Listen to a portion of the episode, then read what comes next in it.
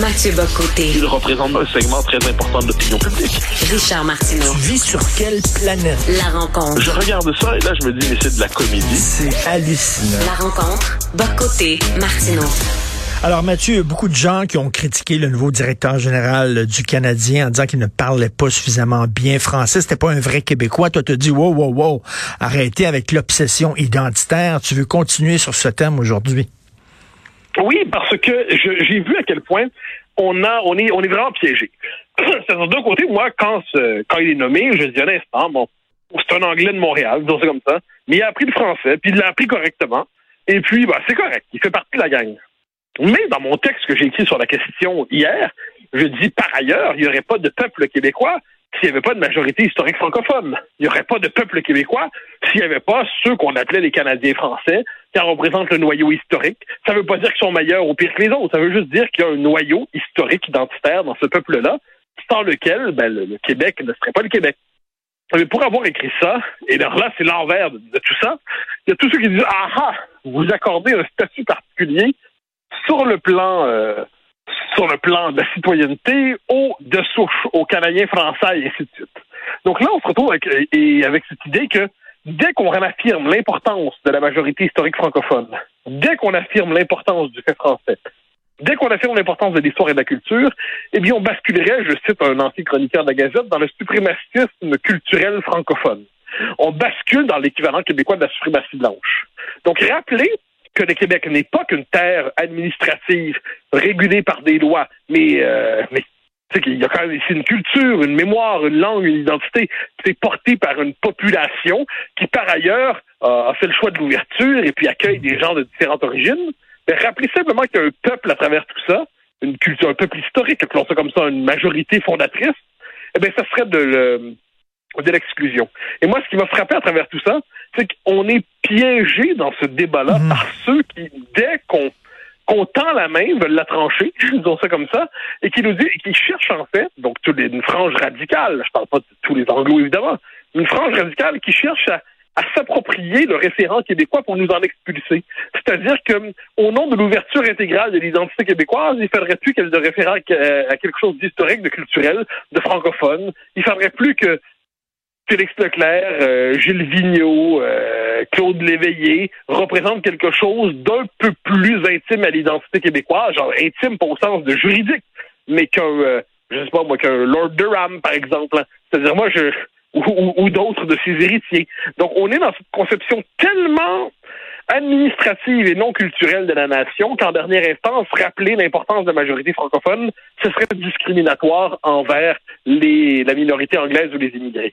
Et là, tu te dis, c'est le monde à l'envers.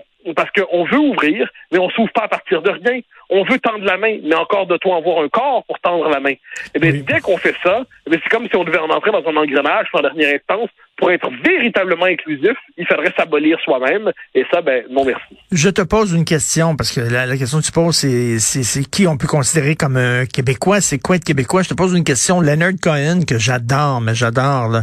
C'est un de mes chanteurs préférés. Est-ce que c'est un, c'est un auteur, compositeur, interprète québécois? Est-ce que c'est un artiste Leonard Cohen? Moi, je, je, je, ne contesterai jamais ça. ensuite, ensuite, si je veux comprendre quelqu'un qui capte l'âme québécoise euh, au sens, dans sa part la plus intime, je pense que Gilles Vigneault puis les, euh, Félix Leclerc ont capté l'âme québécoise davantage que Léonard Cohen. Ce qui ne veut pas dire que Léonard Cohen n'était pas québécois. Ça veut, simplement dire qu'à un moment donné, une culture, il y a un noyau. Dans une culture, il y a des images, il y a des symboles, il y a des fibres identitaires. Et je pense pas que c'est faire violence à Léonard Cohen, qui est un chanteur immense, qui est un Québécois sans le moindre doute, que de dire qu'au moment de la Saint-Jean, Jean du pays euh, touche davantage le sentiment national que Democracy is coming in USA. C'est pas faire violence à Léonard Cohen que de rappeler que dans la composition symbolique du peuple québécois, eh bien, euh, Gilles Vigneault a touché quelque chose de plus intime. C'est pas une insulte, je crois. Mais là, on est rendu, donc, c'est faire ces nuances-là, ça relèverait de l'exclusion ethnique. Et je ne sais pas si la, Saint-Jean a déjà demandé à Leonard Cohen s'il voulait participer à un spectacle de la Saint-Jean. C'est lui qui voulait pas. Il y, a, vraiment deux solitudes. Il y a des gens qui vont dire, c'est un chanteur montréalais, mais il est pas vraiment québécois. Euh, écoute, euh, OK, grosse question, Mordecai Richler, qui a passé toute sa vie ici, qui a eu des propos extrêmement durs sur les nationalistes québécois, qui ne parlaient pas français. Est-ce que c'est quand même un écrivain québécois? Ben, Jacques Godbout, que j'aime beaucoup, prétendait que c'est un grand écrivain québécois. Là, ensuite, je dirais, c'est la différence entre la, le côté administratif et juridique et la culture. Euh, je pense pas qu'on peut nationaliser de force quelqu'un. C'est-à-dire, Mordecai Retschler refusait de tout son être de se dire québécois. Je n'ai pas de problème à dire qu'il appartient à l'histoire du Québec, hein. aucun souci. Mais quelqu'un qui se définissait explicitement, formellement, en extériorité par rapport à la culture québécoise, qui la rejetait, qui la piétinait, qui considérait que les femmes canadiennes françaises étaient globalement des, des, des je crois que l'image était détruite, avait dit, qui nous nazifiait dès qu'on faisait le moins de gestes d'affirmation. Je conteste pas son appartenance à l'histoire culturelle du Québec, mais disons que quand je cherche un écrivain typiquement québécois, c'est pas d'abord à lui que je pense. Tu sais ailleurs, tu sais ailleurs il, a, il, a, compris quelque chose de l'identité montréalaise, il n'y a pas de doute là-dessus, mais si je dois trancher à l'échelle de l'histoire, je préférais Jean Ducharme ou Michel Tremblay. Tu sais que je l'ai déjà interviewé, Mordecai Richler, pour voir à l'époque où j'étais jeune journaliste. Je lui avais demandé comment ça se fait, vous avez passé votre vie ici, vous parlez pas français. Et il me dit, vous, est-ce que vous parlez yiddish? Ben, mais, mais, j'étais tombé en... Je savais pas quoi répondre. Pour lui, le français et le yiddish étaient sur le même niveau au Québec? Ben oui, pour, non, mais évidemment, mais c'est ce discours-là. C'est-à-dire qu'il y a une langue commune qui est l'anglais, puis le reste, ce sont des, langues de communautés culturelles particulières. Et Mordecai Richler contestait, contestait le droit des Québécois francophones d'avoir fait du, du, du, des Canadiens français, historiquement, des Québécois francophones ensuite, d'avoir fait du Québec leur pays. Mais là, c'est là qu'on tombe dans une définition absurde. C'est-à-dire, la Hongrie est le pays des Hongrois, la Pologne est le pays des Polonais, le Portugal est le pays des Portugais, euh, Israël c'est un État juif qui est par ailleurs euh, le pays israélien, mais c'est un État juif pour reprendre la définition de Théodore Herzl. Le jour où il y aura un État palestinien, ce sera le pays des Palestiniens. Euh, la Norvège c'est le pays des Norvégiens. Ben, le, le Québec peut pas être seulement un pays sans âme, ni culture, ni mémoire, ni identité. Par ailleurs, tous ceux qui vivent au Québec sont québécois, évidemment. personne n'a dit le contraire. Mais peut-on néanmoins rappeler qu'un pays se définit aussi par son parcours historique, sa trajectoire, euh, sa trajectoire, sa trajectoire, dis-je, mm-hmm. sa mémoire? Et puis rappeler ça, ben, c'est rappeler qu'en dernière instance, au cœur de l'identité québécoise, on trouve davantage Papineau, Delorimier, François-Xavier Garneau, La Fontaine que euh, Lord Durham et puis ceux qui l'ont suivi, qui l'ont suivi dans son histoire. Vous, on me pardonnera de préférer euh, mon calme à Wolfe, et je dirais que c'est pas parce que les deux sont battus à bataille des plaines de que j'ai pas le droit de préférer mon calme à Wolf. Un moment donné, il faut quand même pas virer dans un monde absurde où, au nom de l'inclusion, on en vient à chasser l'existence du réel. Mais tu sais, les, questions d'identité, les questions identitaires, c'est très, très complexe. Regarde, ça, ça paraît d'une anecdote que je vais te raconter, mais je trouve que c'est quand même très intéressant. Bon, il y a, à chaque année, il y a le concours de Miss Italie. Bon, il y a ça plus, dans plusieurs pays, Miss Italie. Et moi, si tu me dis Miss Italie, j'ai dans la tête euh, Gina Lollobrigida, Sophia Loren, etc. Bon, tu sais, et c'était une Africaine qui a gagné, c'est une grande femme noire qui a gagné Miss Italie ben, parce qu'elle était citoyenne italienne, elle avait le droit de participer au concours, mais mais tu sais, quand tu penses à une Italienne dans, dans, ta tête, c'est pas nécessairement euh, cette femme-là que tu ah vois, ben mais en même temps, elle est italienne, effectivement, par, citoyenneté. C'est un bon exemple, tu donnes. C'est un bon exemple. J'en parlais récemment avec une amie sur ce thème-là. C'est évidemment qu'on peut être euh, d'origine étrangère, et peut être québécois ou allemand et tout ça. Mais si je pense à un Allemand, globalement, j'ai une idée. Si je pense à un Espagnol, j'ai une idée. Si je pense à un Italien, un Russe, j'ai une idée. Euh, un Kenyan, j'ai une idée. Bon. Une fois que c'est dit, il se peut que mon idée soit secouée par une figure inattendue. Bon, ben c'est parfait. Mmh. C'est parfait. Mais globalement, si je cherche le Québécois typique, il y a des choses qui ressemblent à Roy Dupuis des filles de Caleb.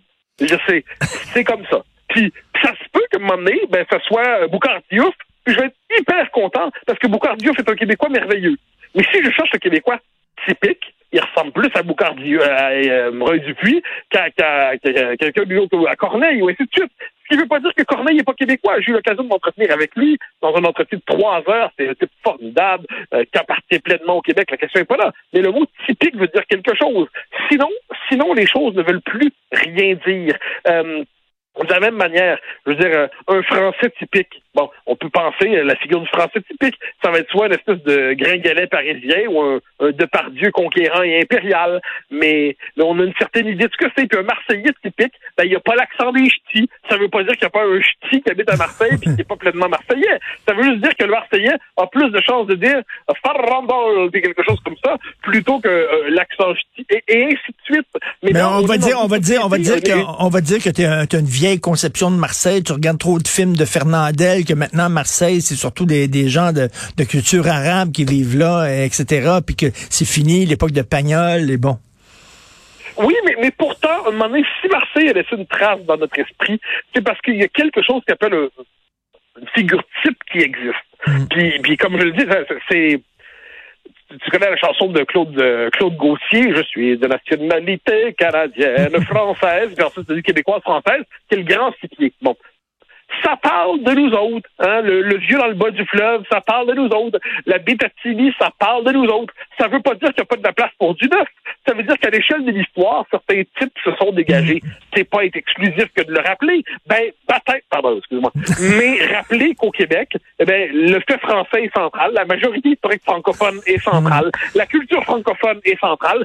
Ça veut pas dire qu'ensuite on peut pas y appartenir pleinement. Ça veut pas dire qu'on peut pas dire bienvenue au gars dans, les, dans le Canadien de Montréal euh, à, son nouveau directeur, qui par ailleurs est un, anglophone de Montréal, donc qui appartient pleinement à notre communauté politique. Ça veut simplement dire que spontanément, quand on pense à un Québécois, on va plus penser, je, je te dis ça comme ça, même si d'autres n'étaient pas québécois, on pense plus à Maurice Richard. Euh, moi, je sais pas, moi, quand, sais pas, trouve l'image là à Scotty Bowman, ou j'en sais rien, qui n'était pas un Montréalais, mais tu vois l'image. Et c'est pour ça que je, je trouve qu'on est en train de perdre le contact avec le réel. Au nom d'une définition tricotée de l'inclusion qui se veut la plus ouverte possible, on perd la capacité de dire des choses simples, ce qui ne veut pas dire pour autant qu'une fois qu'on a dit des choses simples, il n'y a pas des choses plus complexes qui arrivent. Non, non, tout Mais ça me fascine ce que j'ai vu sur les réseaux sociaux, la, la- la réaction très vive de tous ceux qui font semblant de se sentir euh, expulsés de la nation. On a envie de dire calmez-vous, les gars. C'est une discussion extrêmement intéressante. Écoute, on pourrait en parler pendant deux heures. Euh, et, et Mathieu, qui tu reçois ton émission de CNews demain? Alors, émission spéciale demain, euh, sans invité pour une raison particulière, c'est que c'est le, le meeting, parce que pendant la, la campagne présidentielle, quand il va y avoir des, des grands rendez-vous, des grands rassemblements, on va les couvrir à CNews, donc que ce soit euh, à gauche, à droite. Puis demain, c'est le, le rassemblement d'Éric Zemmour. Donc, je vais organiser l'analyse du meeting d'Éric Zemmour et de tout ça avec mes invités en, à une émission décalée d'une demi-heure environ. Donc, ce sera l'occasion d'analyser ce moment de la vie politique française avec mes invités qui seront nombreux d'une forme de, de petite table ronde sur la question. Écoute, très hâte de voir ça. D'ailleurs, tu as vu un jeune garçon dans un lycée français euh, qui était traîné devant le conseil de classe parce qu'il lisait le livre d'Éric Zemmour. Et même... On- on- de te dire, ça me fait penser à quelque chose. Rappelle-toi dans les cyniques au début, quand Serge Grenier parle, dans les cyniques dans X13, il dit il y a des lectures qui ne sont pas recommandables, des lectures qui évoquent des pensées vicieuses. Eh ben, il parlait des revues cochonnes à l'époque, mais là la même chose aujourd'hui, c'est lire un livre d'Éric Zemmour, c'est pire qu'une revue cochonne. Bon, on s'en parlera justement. Tu prends le livre d'Éric Zemmour et tu le mets dans une revue cochonne et là, ça va être correct pour le lire tranquillement. On, se parlera de On ça lundi. On- disait que Jacques Chirac lisait de la poésie euh, chinoise, japonaise ou chinoise cachée derrière un Playboy. On est rendu là aujourd'hui. bon week-end, Mathieu. Salut. bye bye.